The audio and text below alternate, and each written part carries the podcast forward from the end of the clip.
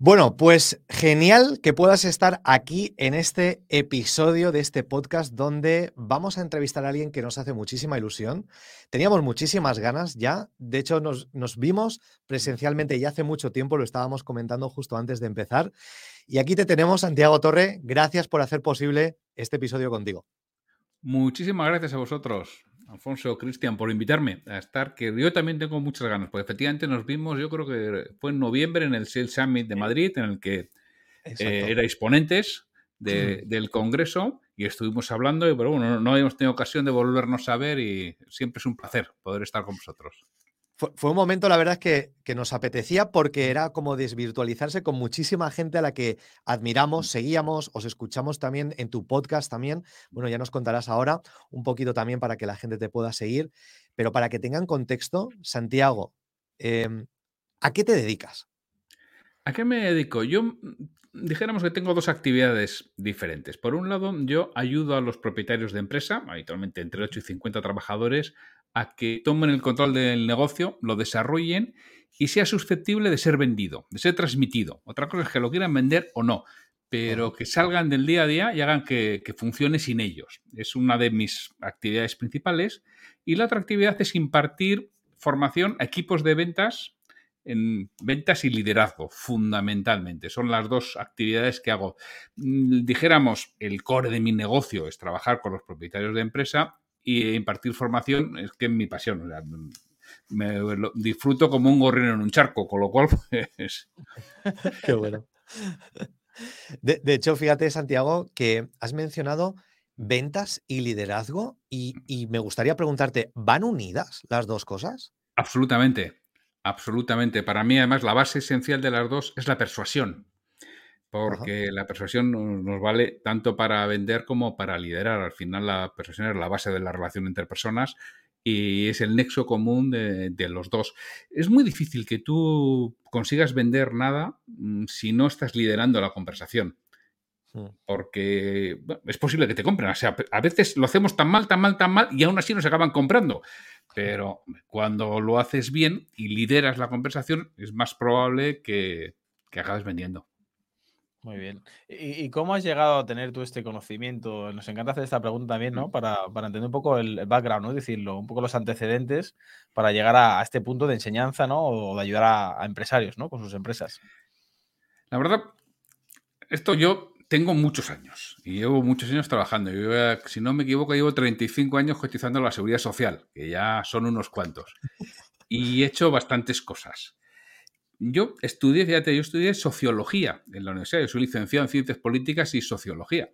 En lo que estudié, yo empecé vendiendo. Estuve 6-7 años trabajando como vendedor, como jefe de ventas, como director comercial.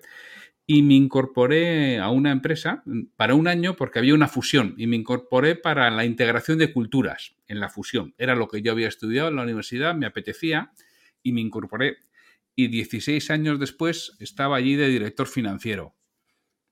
¿Por qué? Pues como el chiste, una cosa lleva a la otra, te van promocionando y estás en una compañía, el grupo Total de la petrolera francesa, un fabricante de productos químicos, pues estás de director financiero. Y haciendo, bueno, pues bajo mi paraguas estaba la parte financiera, estaba la parte de tecnología y sistemas, estaba la parte de personas, estaban bastantes aspectos. Y llega un momento en que dices, ¿qué hago yo aquí? Cuando a mí lo que me gusta realmente es vender, estar con los equipos de, ventas y decido salir de allí, bueno, me costó, ¿eh? además las circunstancias personales son las que son, yo, yo tengo cinco hijos, mi mujer no trabajaba fuera de casa y salí de allí y me puse por mi cuenta. Y me puse por mi cuenta, eso fue el año 2008 y desde el 2008 pues estoy ayudando a los propietarios de empresa y a los equipos comerciales a que a que se desarrollen. Y es lo que hago, llevo haciendo pues, estos últimos 15 años. Eh, y en base pues, a la experiencia profesional, a la formación, por supuesto, básica e imprescindible, el estar en permanente formación de todo tipo. Y lo único que habitualmente hago, por ejemplo, en, los, en las formaciones que puedo desarrollar en la empresa, es explicar mi conocimiento y ser capaz de la problemática concreta que tienen ellos es llevarla a su campo, explicárselo cómo hacer. Al final, yo eh, he impartido formación, eh, he facturado formación, mejor dicho, a más de 400 empresas. Entonces, la experiencia casi casi te has tocado con casi de todo. Claro. que tengas un poquito de habilidad, pues eres capaz de coger esa parte teórica y llevarlo a la parte práctica del equipo. Yo donde aporto valor es en, es en sala, es respondiendo, interactuando. La parte de teoría, pues si tienes, pues por ahí teoría tienes toda la del mundo y más hoy en día, ¿no? Y yo creo que lo que aportamos las personas que tenemos ya una cierta experiencia es nuestra experiencia de vida. Total. Y el caso de cada uno. Y fíjate, Santiago, que tú has mencionado que, claro, la teoría es verdad, está ahí fuera, está disponible a, muchísima gente, a todos, ¿no? De forma gratuita. Bajo tu experiencia, con todo lo que has vivido, con tanta gente que has formado, ¿cuál crees que es la mayor dificultad que existe entre la teoría y conseguir finalmente un resultado? Para mí es la, uno, la falta de paciencia. Queremos resultados inmediatos. Y las cosas, sobre todo las cosas buenas que se mantienen, llevan su tiempo. Sí. Y hay que aprender la teoría y hay que ponerla en práctica y hay que repetirla una y otra vez hasta que realmente la interiorizamos, la hacemos nuestra y además la adaptamos a nuestra persona, porque vosotros también nos pasará, ¿no? Que conoces a alguien y, y te insulta o te dice no sé qué y te lo tomas mal y en otro te lo tomas a cachondeo. Y te han dicho lo mismo, pero es que cada uno somos diferentes. Entonces, hay veces que los formadores decimos, haz esto, y la gente lo hace y no es natural. Y dices, no, no, tienes que interiorizarlo, tiene que ser natural contigo. Y si eso no te funciona, pues será otra cosa, pero que sea natural. Y cuando haces las cosas natural, cuando tienes paciencia, cuando lo vas haciendo, es cuando habitualmente las cosas empiezan a salir mejor. Y la gente tiene que trabajar su mentalidad y querer y tener paciencia y, hacer las cosas bien y esforzarse en hacer las cosas bien. Mm, qué bueno. Simplemente como estabas mencionando ahora, fíjate, vas a hablar ahora de naturalidad y antes estabas hablando también de la persuasión, ¿no? Claro, ¿cómo explicarías? Porque creo que la persuasión, aunque has dado algunos matices, yo creo que se malinterpreta también. Entonces, me gustaría saber también tu opinión para aquellos que estén escuchando o viendo esto, eh, que entiendan muy bien de qué se trata la persuasión cuando hablamos de una forma positiva, ¿no? Pero claro, yo creo que se malinterpreta. Entonces, creo que es bueno que sepan tu opinión. Sí, porque claro, al final la persuasión y la manipulación es exactamente igual. Lo único que diferencia es el fin con el que, con el que lo hacemos. La persuasión, además, por su propia, por su propia definición, ¿no? Debe buscar siempre el beneficio de la otra persona. Es igual que la venta y el liderazgo. Tú lo puedes utilizar para, yo no mal, un martillo, lo puedes utilizar para clavar un clavo o abrir una cabeza.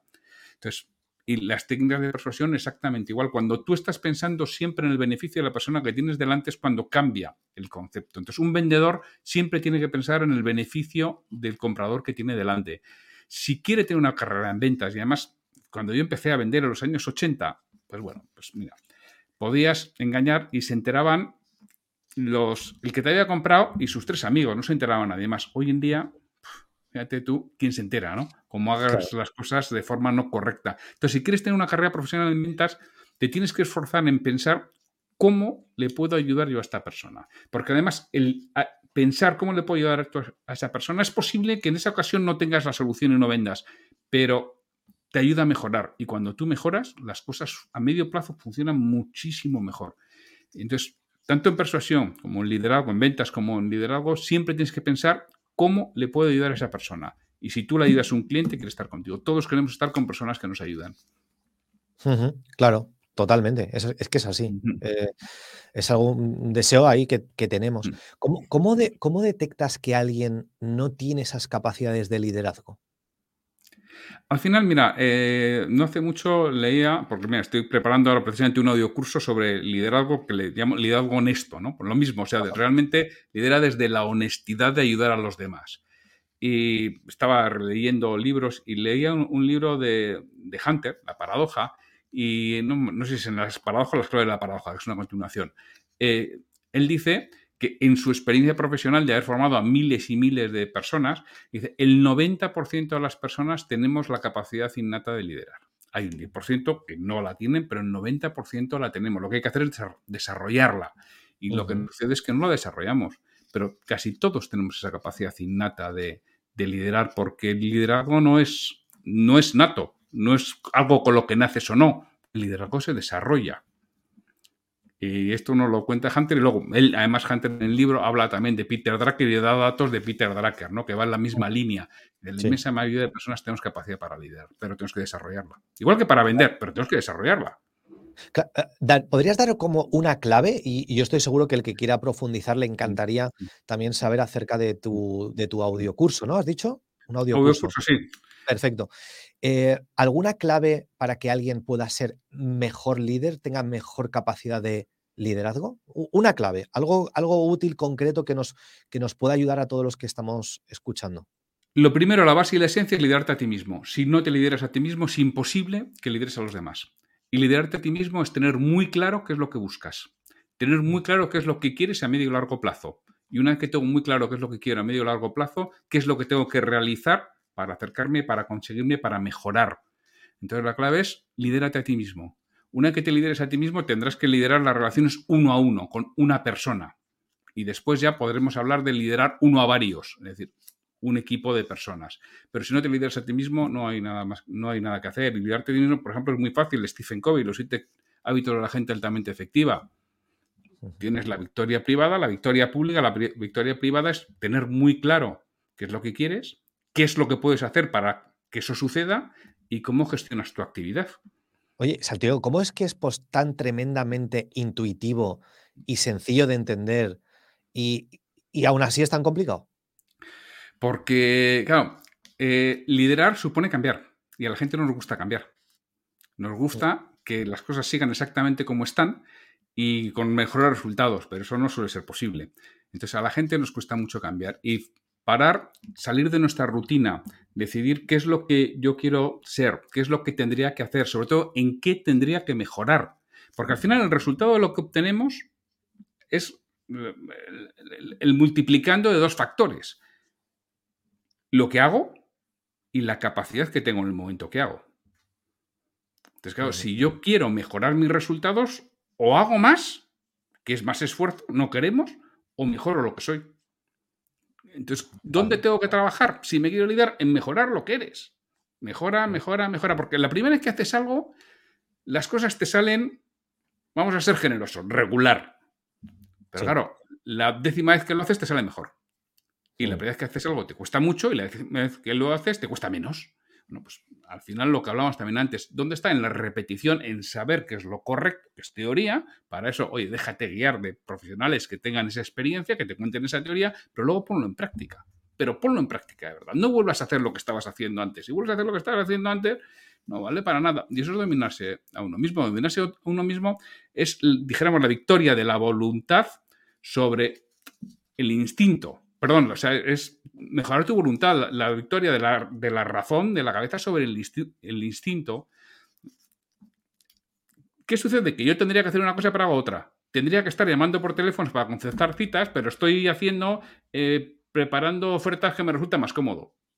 Puñetas, pero si lo que tienes que hacer es estar llamando por teléfono, es decir, tu voluntad lo que haces, deja de preparar las ofertas y ponte a llamar por teléfono, que es lo que toca. Y eso es liderarse uno mismo. Ser capaz de irlo trabajando poco a poco para hacer lo correcto en vez de lo que te apetece, que es lo que nos movemos en demasiadas ocasiones. Hago lo que me apetece en vez de lo correcto. Claro. Y ya que cuesta tanto el tema del liderazgo, ¿no? de uno mismo, ¿no? tener ese liderazgo mm. personal quizás, em, seguramente que te vas a encontrar con más de uno mm. que le cuesta, ¿no? Que, que te dice que sí y, luego va a ser que no. Em, ¿Qué haces en esos casos para que la persona sea consciente, ¿no? Con el fin de ayudarla a decir, oye, venga, eh, tengo que hacerlo, ¿no? ¿Qué, consejo le puedes dar a alguien que está en esa situación? Lo primero que tienes que hacer es que la persona quiera, porque tú puedes llevar al caballo al río, pero no le puedes obligar a beber. Exacto. Y muchas veces nos obligamos, nos empeñamos en que beba. No, tienes que hacer que, que quiera hacerlo. Y para eso tienes que hacerle ver las ventajas de cambiar, tienes que ayudarle, tienes que apoyarle, tienes que tener paciencia, insistencia, probarlo de formas diferentes, pero al final es, como la venta. Si no me funciona de una forma con un cliente, pues tendré que probarlo de otra. Hasta que al final llega el momento que el cliente acepta esa visita conmigo, esa reunión conmigo, el, ponerse a hablar. Y en el caso del liderazgo es lo mismo. O sea, al final tengo que conocer a la persona con la que estoy trabajando y tratando y conseguir que quiera. En el momento que quiera, todo es más sencillo. O sea, si tú no quieres dejar de fumar, puedes hacer lo que quieras, que vas a seguir fumando. Y creo que todos conoceremos alguno y alguna que su pareja piensa que no fuma. Mm. Y fuma. Cuando no está con su pareja. Eh, ¿Por qué? Porque quiere fumar. Ahora, el día que quiere, es fácil. El día que alguien quiere dejarse ayudar, es fácil ayudarle. Pero tiene que querer. Claro. Y estaba yo pensando con tantas empresas a las que has podido ayudar, ¿hay algunos como patrones en común que tú ves independientemente cuán grande o cuán pequeña sea una empresa? Algunos patrones como ese ABC, sota, caballo y rey, que dices, esto me lo encuentro prácticamente siempre. Uno, la resistencia al cambio, eso te lo encuentras siempre. Luego, no, es que nosotros somos especiales. En nuestro caso es diferente. Es que en nuestro mercado eso te lo encuentras absolutamente siempre. Personas que llevan, pues no es que llevo 30 años haciéndolo ya y te ha funcionado hasta ahora, pero el problema es que hoy en día y cada vez más los cambios están siendo tan rápidos, tan drásticos, que o tenemos capacidad de aprendizaje e intentar cosas nuevas o nos podemos ver fuera de una forma muy rápida. Y yo lo que me encuentro casi siempre es esa tendencia a que no, nada cambie y consiga mejores resultados, a que sea la empresa la que haga las cosas. Eres tú, el equipo comercial. La empresa no, es más que el equipo comercial, que está en las relaciones que mantienen entre ellos y realmente las ganas de hacer cosas diferentes. Y cuando se hacen cosas diferentes, los resultados son distintos. Ojo, no siempre mejores, ¿eh? porque a veces vamos a peor. Porque, claro, hacíamos algo que dominábamos y cuando hago algo distinto, a veces al principio va peor, pero si realmente estás haciendo las cosas bien y te estás dejando acompañar por un buen profesional, luego se dispara. Muchas veces digo, pues es para coger impulso. Claro, y, claro. Quien hace deporte es consciente de ello. Cuando estás entrenando y cambias algún método de entrenamiento, de repente parece que tus resultados son peores, pero luego das el salto. Claro, claro. Oye, mm, me gustaría que pudieras compartir quizás algún algún logro, algo significativo que hayas podido ver, hacer con una empresa en la que digas, oye, pues mira, hicimos esto, eh, pasaba esto, hicimos esto y estos fueron como los, los resultados, ¿no? Para que alguien también pueda ser consciente a veces de la importancia de, dar el golpe en la mesa y decir, ostras, vamos a, invertir ¿no? en formación, vamos a invertir en que alguien nos ayude. O sea, nos, mm. encantaría que nos contaras, no sé si alguna anécdota, alguna historia que pudiera ayudar yo, recuerdo por ahí, además que tengo el caso documentado y en algún momento lo, he compartido. Y esta era una empresa que, me contrató, bueno, fundamentalmente en este caso era para ayudar al director comercial, hacer una mentoría con el director comercial. Y claro, cuando, en cuanto lo ves, te das cuenta que que está, todos los roles estaban, no estaban definidos, no estaban definidos los roles, no estaban definidas las funciones, el director comercial hacía las veces de todo menos de director comercial, al final era lo que podemos llamar un key account manager, ¿no? Él se dedicaba a llevar cuatro o cinco cuentas importantes, estaba sobrepasado, no hacía caso a su equipo de ventas, no tenían procesos, no tenían métodos, no tenían ningún control prácticamente de nada, se les exigía, claro, en el momento que los resultados no llegaban, pero a partir del día 20 se les exigía de manera desmedida, bueno, al momento que pones un poco de orden, le, aquel que era director comercial le dejas de camp, que además era lo que quería hacer, ¿eh? porque lo hacía bien, y realmente pones otra persona que lidera el equipo, pues es que fue un cambio absolutamente drástico y de la empresa que, bueno, pues pasó de estar estancada durante años a, a crecer 30% anual durante varios años. Fíjate, o sea, con un cambio a nivel de qué persona ocupa qué puesto. ¿Qué persona que puesto además dedicando a lo que realmente esa persona quería? Porque es que ella, esa persona no quería estar al frente de un equipo de veintitantos comerciales. Lo que quería era dedicarse a los cuatro o cinco clientes importantes y además lo hacía muy bien. pues vamos, a, vamos a dejarle. Y, solamente eso fue hablar con media docena de personas. En el momento que hablas con media docena de personas te das cuenta claramente de la situación y cómo estaba todo el mundo y cómo planteando, dice, no, esto no es un tema de formación o de mentoría, esto es un tema de que tenéis que cambiar el proceso que estéis realizando, porque es que las personas no quieren hacer lo que están haciendo. Hmm. Hay veces que te encuentras con lo contrario, que quieren hacer para lo que no valen. Eso es otra problemática mucho más complicada. Pero en este caso fue fácil, porque es que esa persona no quería ocupar ese puesto de dirección comercial. Claro. ¿Utilizas algún tipo, no sé, de herramienta? De dinámica, que te pueda detectar qué persona rinde mejor en qué puesto? Yo habitualmente la conversación. Es que con la conversación ya lo veo. Bueno, me dedico, llevo 15 años ¿no? dedicándome a ello. Entonces, al final, en cuanto conversas con 5 o 6 personas, porque claro, si tú solamente conversas con una, estás obteniendo una información sesgada. yo siempre pido conversar con, con las máximas personas posibles. Mira, no hace mucho empecé un proceso en Sevilla, en un cliente. Y claro, yo le decía, yo vivo en Bilbao, yo quiero ir a, Sevilla, si estáis de fuera de España, de Sevilla lo hay mil kilómetros. Yo voy a ir a tus oficinas y quiero entrevistarme por lo menos con 8 o 10 personas, antes de decidir si te puedo echar una mano o no y en qué. Y así hablé con 8 o 10 personas. Claro, la percepción que él me había transmitido por teléfono, lo que me cuentan el resto, en este caso no es que fuera muy diferente, pero había visiones distintas. Claro, y, si yo solo me fío de él, eso no hubiera funcionado. Ahora ya llevamos unos meses de trabajo y claro, hay cambios importantes, pero porque hablo con el resto de personas. Y además a unas les preguntas unas cosas, a otras les preguntas otras y vas cruzando los datos. Habitualmente no hay que inventar mucho, ¿eh? Si con las conversaciones, bueno, los que nos dedicamos a vender también, pues al final con las conversaciones es con lo que obtienes la información del cliente, con lo que le puedes ayudar, con lo que él dice. Si es que la gente no compra por nuestras razones, compra por las suyas. ¿Qué tengo que conocer? Sus razones para comprar. Mm. Ya está. Si no, es mucho más. Qué bueno, qué bueno. ¿Qué, procesos utilizas para, fijaros, porque me estaba pensando en mm. el ejemplo que has puesto, ¿no? También de cómo ayudas a las empresas a facturar más, ¿no? Mm. El ejemplo anterior era por el, tema del puesto, ¿no? Pero solamente habrá, llegarás a situaciones en las que, por ejemplo, están todos bien en sus puestos correctos, pero por alguna razón no facturan más, ¿no? Em, ¿Qué haces en esas situaciones? En esas situaciones depende de, de, la empresa. Hay empresas en las que es muy complicado en las que están en mercados maduros, en mercados complicados, en mercados en que los que hay un líder mm, muy definido y que ellos no pueden alcanzar, y hay veces que lo que tienen que hacer es cambiar la, oferta que están realizando y buscar aspectos diferentes. Pero la mayoría de las veces suele ser que no están bien definidos los procesos comerciales y que no está bien definido también lo que es la, esa labor de liderazgo intermedio, de las son las reuniones, cómo tienen que ser las reuniones, grupales o individuales, y qué tiene que suceder en cada reunión y qué puede hacer la cabeza de la organización para que sucedan las cosas que quieren que sucedan en las reuniones. Todo eso no está definido. Las reuniones son muy mejorables casi siempre. Se están fijando en aspectos que aportan poco valor, en seguimiento, sí, que hay que hacerlo, no digo que no, pero hay otras formas que no sean reunir a siete personas durante hora y media todos los lunes, que es que eso es un montón de horas que no están vendiendo, no están eh, concertando citas, que es lo que tienen que hacer. Es que el trabajo de un vendedor es estar delante de los clientes. No es estar contando cómo está esta, esta oferta, eso no tiene ningún sentido. Claro, no digo, me encanta lo que estás diciendo porque eso es muy típico, o sea, sigue siendo muy típico las empresas, pues eso, venga, reuniones todas las semanas, el equipo comercial, para hablar un poco de las conclusiones y, oye, que hay que vender más. Venga, todos al toro.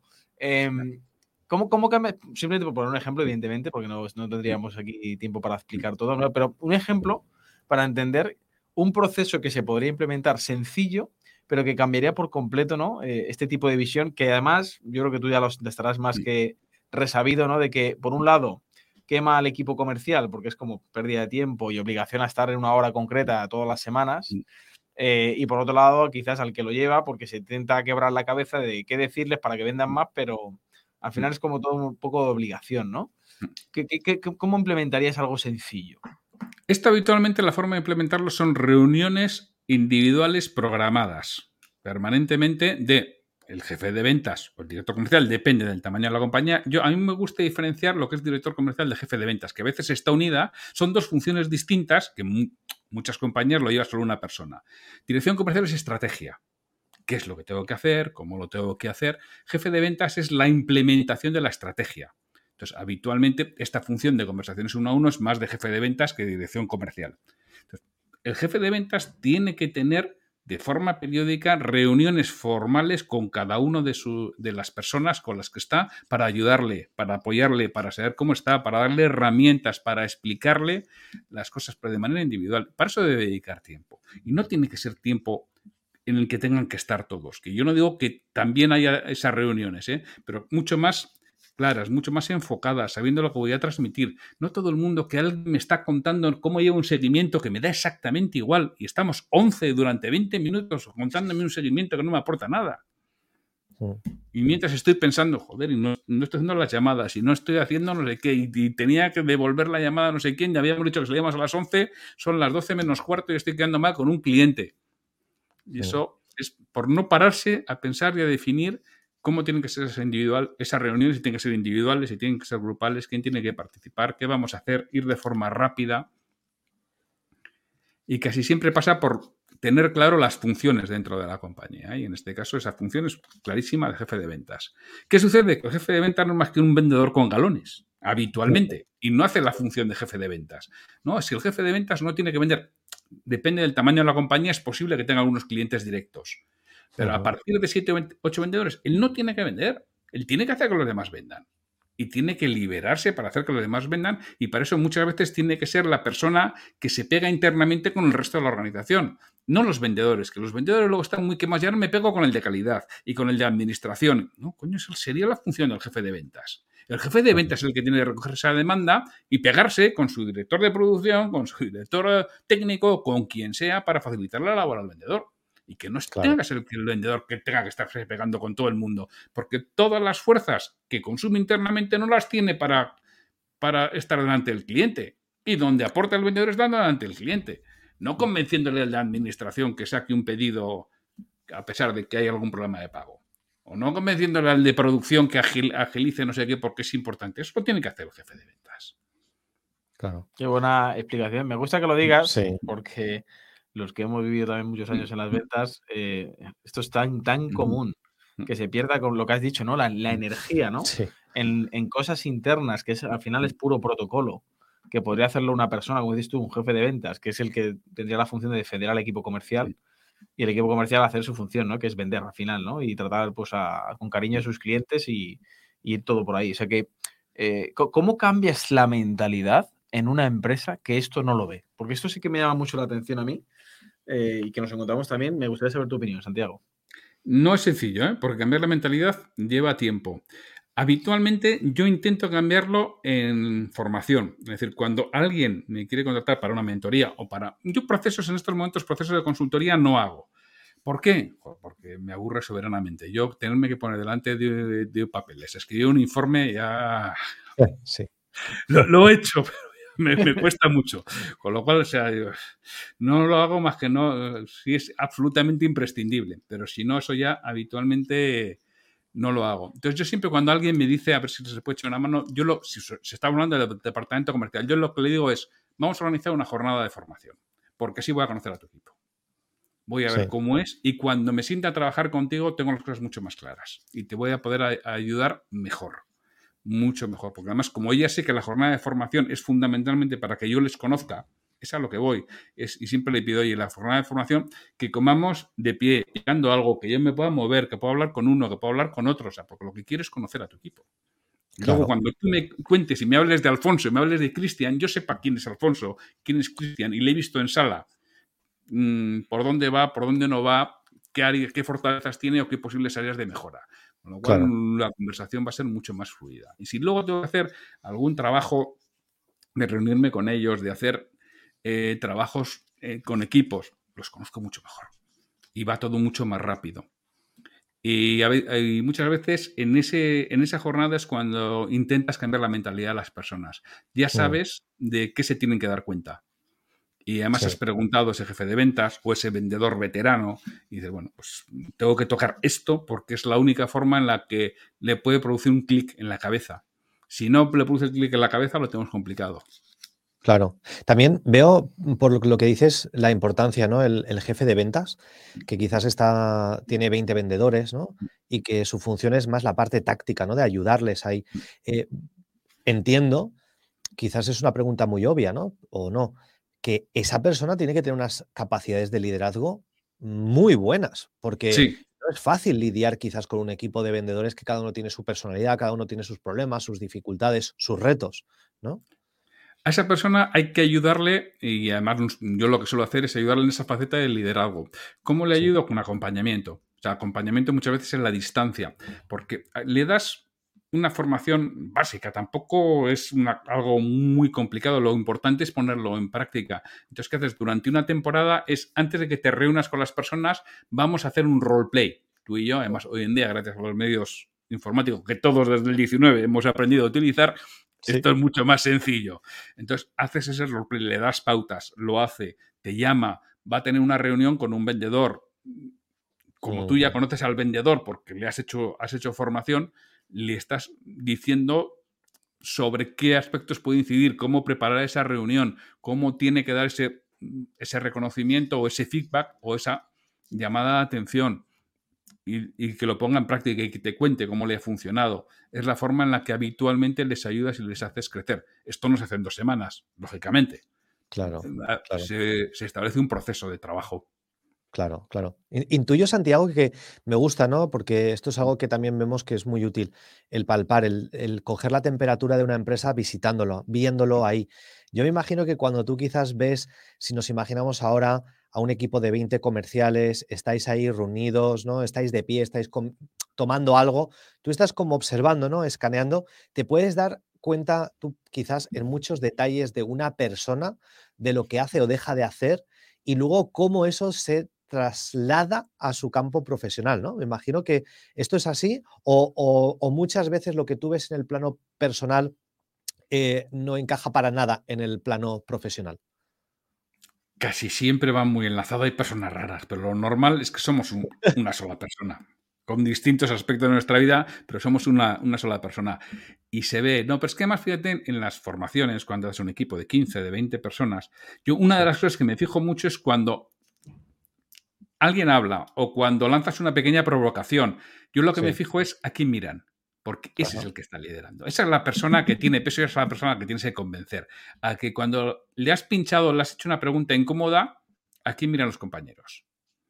Y luego responde o no responde. Me dice, ya está. Ya, sé quién han mirado, ya sé en este, en este tema quién es el que tiene peso en esta empresa. Y como tú ya sabes lo que vas a hacer, porque sabes sobre qué tienes que incidir en la mentalidad, sabes dónde te tienes que fijar y cuándo te tienes que fijar. Todo el rato, hombre, todo el rato es agotador. Ocho horas estando totalmente concentrado es agotador. Pero tú ya sabes qué tres momentos has preparado y dónde vas a mirar y a quién vas a preguntar y qué vas a lanzar. Y dice, bueno, ya, ya sé, ya sé a quién hay que convencer para que esto funcione o, y si no le convencemos no va a funcionar. claro, claro, claro. Qué bueno, genial. Mm, estaba Pero esto, por ejemplo, también muchas veces se lo recomiendo a los vendedores en venta compleja, ¿no? Cuando te estás con tres o cuatro o cinco personas. Muy atento a quién mira a quién y cuándo mira, porque a veces no decide el jefe, ¿eh? no decide el director general. Claro. Sí, que firme, pero a, ver de quién tiene quién tiene tendencia sobre él, a quién le hace caso. Claro, ¿quién, es el influyente, ¿no? Eh, quizás en esa, en esa reunión. El influyente no es el que toma la decisión, pero influye mucho en la decisión. Y, a veces lo es cuando preguntan, cuando, y sobre todo cuando es una pregunta difícil, ¿no? Hay que estar atento a quién miran los demás. Mm. Porque muchas veces es que es instintivo, además, estamos buscando la aprobación de esa persona, a, ver qué cara pone esa persona y en función de ello me posiciono en un sitio o en el otro. Porque esa es la persona que realmente en ese tema tiene peso. Claro. Totalmente, totalmente.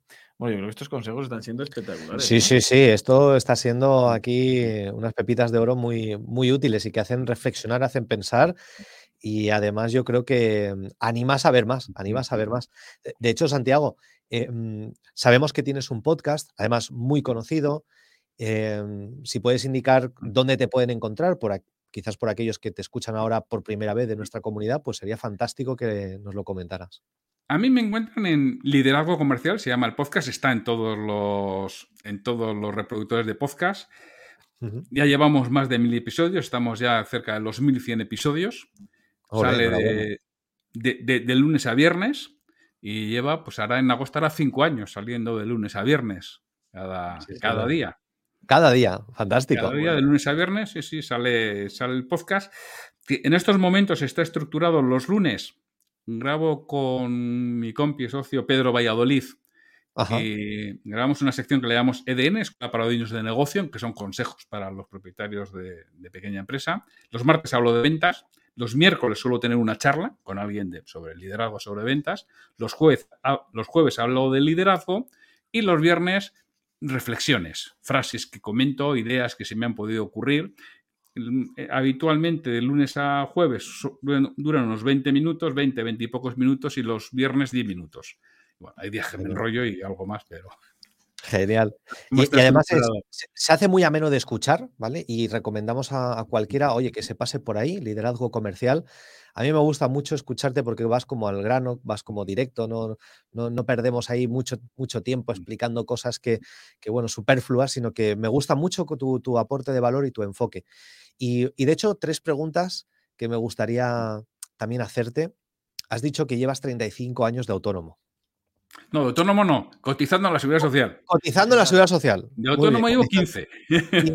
Pero cotizando 35. Sí. ¿Qué le dirías al Santiago empezando a cotizar hace 35 años? Que se pusiera por su cuenta mucho antes. Ole, sí señor, se lo hubieras dicho, ¿no? Tal cual, no, has ni dudado. Ni dudado, y fíjate que yo no me arrepiento de nada porque al final todo son experiencias en esta vida, ¿no? Pero yo le hubiera dicho que se pusiera mucho antes por su cuenta. Que, que trabajando para otros. Y ahí me he ido muy bien trabajando para otros. Y he aprendido una auténtica barbaridad. Pero, mira, el trabajo por cuenta propia nos da miedo en muchas ocasiones. Nos da respeto. Y es cierto porque tiene sus pros y sus contras. Pero lo que crece es profesionalmente y además en contra, que es contra, contraintuitivo. Muchas veces en ventas y en liderazgo hay cosas que son contraintuitivas. Bueno, el trabajo por cuenta propia, si no pasa ninguna desgracia, es mucho más seguro. ¿Por qué? Porque creces como persona. Y tú cuando creces como persona y como profesional, tienes ámbito de trabajo. La gente te contrata. Yo estoy seguro, yo, yo tengo 60 años en este momento. Yo estoy seguro que si yo busco trabajo por cuenta ajena, lo encuentro. Total. Con 60 años. porque soy un profesional mucho más cualificado que si hubiera trabajado para otro. En cambio, alguien que en un buen puesto profesional, trabajando en corporación, como yo trabajaba, con 52 años pierde el trabajo y no, no, no lo vuelve a encontrar, ¿eh? no vuelve a trabajar. Cierto, es verdad, es, verdad, ¿eh? totalmente. Sí, porque no, no sabe ni cómo proceder, ese es el tema. No sabe ni cómo proceder, no ha crecido, solamente sabe de su entorno. En cambio, cuando has trabajado por tu, por tu cuenta, estás teniendo que sacar las castañas del fuego. Yo decía, yo he facturado formación a 400 empresas, la he vendido yo, o sea, no me la han comprado. no, decir, no, no, hay otro que me la está vendiendo, no, la vendo yo. Con lo cual, si tengo que vender, vendo, joder. Y además me vendo a mí mismo, que vosotros también lo sabéis, que lo más difícil es venderte a ti mismo. Sí, total. Es una de las cosas más difíciles que hay. Uno por, cuenta propia se está vendiendo a sí mismo. Eh, sí, sí, sí, Oye, quizás esto anima a alguien que si quizás se lo está pensando, oye, me pongo por mi cuenta, oye, pues que haga caso, ¿no? Que haga caso. que va a ser duro, ¿eh? que no va a ser sencillo y va a haber momentos en los que echarías todo por la borda. Yo en estos 15 años hay momentos en los que he dicho, oye, mira, a la porra, me, pongo a trabajar para otro y a correr, ¿no? Y luego, por, por suerte, se me han pasado las ganas. Porque no es todo un camino de rosas y a pesar de que te vaya muy bien, siempre hay momentos duros y momentos de incertidumbre y momentos en los que mm. crees que, no, que no hay luz al final del túnel, ¿no? Pero si te esfuerzas en mejorar, si te esfuerzas en ser mejor profesional, en hacer las cosas bien, al final vas a hacer. Es verdad. Es verdad. Y ese, crecimiento siempre está ahí, es un ingrediente muy importante. Sí o sí vas a, vas a aprender muchísimo. Sí, y me gusta que lo diga una persona como, como tú, me refiero, que es con, también con el ámbito que nos gusta rodearnos nosotros, ¿no? Que hablamos del ámbito de la experiencia real y la práctica real y la venta real y no hablamos de teoría, porque la teoría, como dices tú, se puede leer muchos, muchos libros y vídeos, pero estar en el terreno de juego cambia por completo y escucharlo de una persona como tú, pues yo creo que ayuda mucho a, que las personas entiendan todos estos procesos que estamos hablando, ¿no? O sea, que no, no es algo de opinión personal o de simplemente teoría, ¿no? Que, que eso cambia mucho. Sí. Cambia mucho y, que es cuestión de realmente de entrenarlo y de hacerlo y de adaptarlo a lo que es cada uno, ¿no? O sea, yo os oigo mucho y, me encanta además cómo hacéis y cómo hacéis las demostraciones en vivo. No, no, os voy a demostrar en vivo cómo se llama por teléfono y cómo llamo yo por teléfono, ¿no? Pero no le copies, no copies porque Alfonso es Alfonso, Cristian es Cristian, tú no eres igual que él tienes que hacer lo que hace él, pero adaptándolo a tu persona. Y adáptalo y verás cómo funciona. Correcto. Exacto, eso es el punto. Sí. la personalización, correcto. Santiago, cuéntanos, ¿hay algún, cuál es el último libro que has leído o estás leyendo sobre ventas, sobre liderazgo, sobre negocios? El último libro que estés leyendo. El último libro que he leído en estos momentos ha sido Lufe. Así creamos el IKEA vasco. Que además Lufe. Lufe, se llama Lufe. Lufe es una, es una empresa de aquí, de Azpeitia, que, bueno, pues que en el año quebró. E, era una empresa que se dedicaba a cartonaje y a la madera y se fundó en 1915 y quebró en 2013 o 2014 y bueno, pues el propietario pidió ayuda a una agencia de comunicación y hoy en día eh, no sé cuántos millones de euros venden. todos son muebles baratos, hechos de madera de pino local, eh, ecológica, de la zona, y sin tratar. Y no sé cuántos millones de euros están vendiendo, todo con, venta online, no tiende, tienda física. Y bueno, lo han llamado el IKEA Vasco.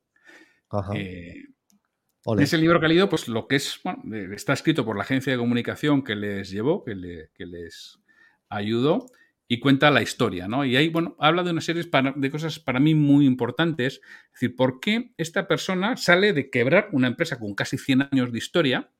Sí. ¿Y por qué sale? Primero, por honestidad. Antes hablaba de liderazgo honesto, ¿no? Había sido una persona honesta.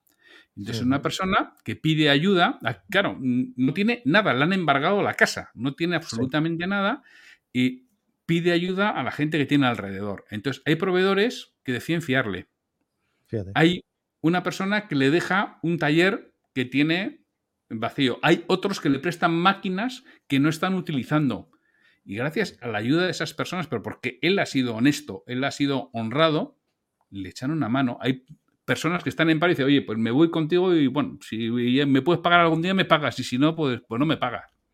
Y luego con acierto lo mismo con la agencia de comunicación, va y dice, no te lo pasta, pero creemos en ti y creemos en el proyecto y la agencia de comunicación apuesta, ¿no? Por la persona.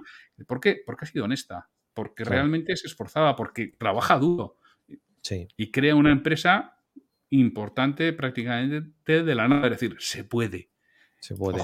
Esto es una excepción, que no es normal que alguien en 5 o 6 años facture 20 o 25 millones de euros. No es normal, pero se puede. Pero con siendo honestos, trabajando duro, haciendo las cosas bien, se puede. Pues este es el último libro que además lo he leído esta semana, eh, porque es que entrevistaba para mi podcast al escritor, al autor. Eso te iba a preguntar el autor, ¿cómo se llama? Unai García. Unai García. Bueno, pues ahí también lo dejamos. Es un libro, eh, eh, está en Amazon eh, se llama Lufe, L-U-F-E. Así hicimos el IKEA, el IKEA vasco. Qué bueno. Buenísimo, y además yo creo que. Muy recomendable, ¿eh? ¿eh? un libro, además es una historia, se lee muy fácil y es un libro recomendable. Genial. Qué bueno. Pues nos quedamos ahí, lo pondremos también en las, en las notas adjunto a este podcast. Santiago, y, y por último, fíjate que nos gusta entrevistar ¿no? a gente como tú, gente que inspira, gente que sabe, gente que tiene experiencia. ¿Qué pregunta te gustaría que le hiciéramos al siguiente entrevistado? Una pregunta que le podríamos hacer al siguiente entrevistado. Ya te diremos quién será y también sabremos su respuesta. Al siguiente entrevistado. Mm. ¿Dónde le gustaría estar dentro de 10 años? Profesionalmente. Me encanta. ¿Dónde le gustaría estar dentro de 10 años? Profesionalmente. Profesionalmente. Muy bien, pues ahí le haremos esa pregunta. Porque fíjate que esa es la base inicial para liderarte a ti mismo. Un plan de 10 años. Saber dónde quieres estar. Fíjate, tenéis el plan, es saber dónde quieres estar. Y luego empieza a andar. O sea, tampoco tienes que hacer tu hoja de ruta de 10 años. Empieza a andar. empieza, A, empieza, a, andar hacia allí. Y piénsalo un poco, reflexiona por qué quieres estar allí, para qué quieres estar allí, qué te va a aportar. Y a partir de ahí, cuando tomes decisiones, no pierdas el foco de lo que querías. Que mañana lo quieres cambiar, cámbialo. Pero sabiendo que has decidido que quieres ir ahí, que estás dando pasos hacia allí. Porque hacer planes a 10 años hoy en día, ni te cuento. Fíjate, dentro de 10 años, lo que vamos a tener ahí tenemos la inteligencia artificial y otras cosas a saber lo que vamos a tener en 10 años. Ya te digo. Pero, ya te digo. por lo menos anda hacia allí. Mira lo que te importa. Mira realmente qué es lo que tú valoras y, y empieza a trabajar. Y ya es cómo vas evolucionando como persona y como profesional. Pues yo creo que va a ser interesante. Vamos a hacerle esa pregunta, ya te diremos quién es. Y ahora la pregunta del entrevistado anterior para ti. Y es la siguiente. ¿Qué es para ti la felicidad? estar a gusto conmigo mismo. Ahí lo tenemos. Realmente es cuando estás a gusto contigo mismo, cuando haces lo que tienes que hacer, cuando te preparas, cuando lo trabajas. Bueno, pues si las circunstancias por las que fueran no te han acompañado, pues no te, han acompañado. Pero para mí la felicidad es estar a gusto conmigo mismo. Y yo estoy muy a gusto conmigo mismo hoy en día. Qué bueno. Genial. Y eso también da tranquilidad. Muy bien. Sí. Pues Santiago, la verdad que ha sido un verdadero placer estar este ratito contigo aportar tanto valor, además se te, notaba ahí a gusto, de forma natural, genuina, y yo creo que los que lo escuchen lo van a notar. Y desde luego un aprendizaje yo creo que bastante potente con todo lo que son los negocios, la venta, que creo que es un poquito el ámbito en el que estamos moviendo para ver con claridad qué es y cómo se pueden conseguir resultados, que es la clave. Yo, si me permitís, eh, estamos hablando de ventas, mira, eh, yo en mi, en mi web santiagotorre.com al que se registra a recibir las reflexiones diarias. Yo cada día envío una reflexión. Y al que se registra, yo en estos momentos le regalo, tiene un documento con un resumen de 20 libros de ventas. Son libros que yo he leído. Y que abierto y muy recomendable. ¿eh? Me encantó ese, ese, resumen de los 20 libros. Sigue comentándolo porque es que justo me ha, acordado y lo, tengo aquí en el, en el móvil todavía abierto. es, un, es un libro, en, o sea, es libros que yo he leído y que había resumido para mí. Porque, claro, yo, ah, yo me doy cuenta que para aprender, claro, tenemos, algunos le llaman lo que es la captura, que la captura es ver un vídeo, oír un audio, leer un libro, entonces capturo. Pero luego esa, esa información la tendría que procesar, que es lo que no hacemos. Y yo me di cuenta, claro, yo leía mucho, porque estuve una temporada leyendo 52 libros al año, 52 libros profesionales, uno por semana. Que no leí uno a la semana, había semanas de dos y semanas de igual de ninguno, ¿no? Pero como al año eran 52, me di cuenta que me faltaba algo. Entonces me percaté que tenía que hacer un resumen. ¿Qué hacía? Un resumen del libro. En el momento que haces un resumen del libro lo entiendes mucho mejor. Te obliga a ir al índice, a entender la estructura, a, haces el resumen y tienes tus ideas para poderlas consultar después. Y luego, claro, el siguiente paso es después de procesar es analizar esa información, es relacionar unos libros con otros. Y ahí es realmente cuando a mí me cambia algo dentro y empiezo a aprender mucho más rápido, porque ya con esos resúmenes soy capaz de cuando leo otros libros relaciono. Y esto cuenta este, en este libro, este cuenta esta otra cosa, aquí tienen puntos de vista distintos, te permite analizarlos. Y yo lo que pongo en disposición es 20 libros de esos de ventas con mis resúmenes. Oye, que lo quiera es un documento de 70 y tantas o 80 páginas, es decir, que no son resumenitos pequeños, sino que es el resumen con el que yo trabajaba. Algunos con más acierto y otros quizá con menos, pero libros que me han aportado cosas y que lo resumo y que lo pongo a disposición del que quiera, lo mismo, para ayudarle a que ponga en práctica sobre todo algo. Genial. ¿Puedes repetir la URL?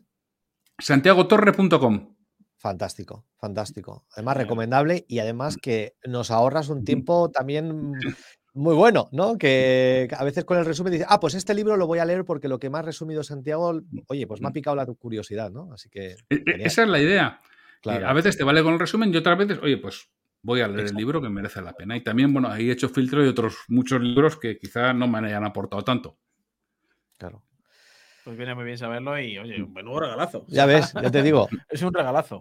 Pues nada, seguida Santiago, descargaros también ese resumen, santiagotorre.com, y seguro que le sacáis muchísimo, muchísimo partido. Nosotros estamos suscritos, nos encanta leer esos emails que también mandas, también con experiencia, eh, con anécdotas. Me gusta mucho y además cómo cuentas las historias. De verdad, enhorabuena. ¿eh? Buen trabajo. Muchas gracias, Cristian. Muchas gracias, Alfonso. Gracias a ti por este ratito y disfrutar de esa magnífica entrevista. Gracias. Santiago, un abrazo. Un abrazo. Bien, pues si te ha gustado este episodio y te gustaría profundizar y profesionalizarte en las ventas, te recomendamos que vayas a comunidadnexus.com.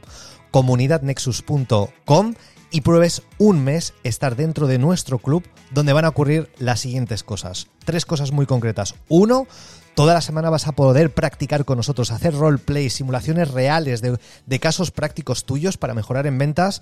Podrás también preguntarnos todas las semanas cualquier duda que tengas sobre ventas, sobre marketing, sobre negocios. Ahí estamos todas las semanas en vivo, en directo contigo. ¿Para qué? Para ayudarte a vender más. Y además también... Todas las semanas deconstruimos tu modelo de negocio dándote tips muy concretos. Si tienes en algún momento un cuello de botella, aprovecha esas oportunidades, esas sesiones semanales. ¿Para qué? Para ir al siguiente nivel. Así que lo único que tienes que hacer es ir a comunidadnexus.com, comprometerte un mes y vas a ver cómo disparamos tus ventas.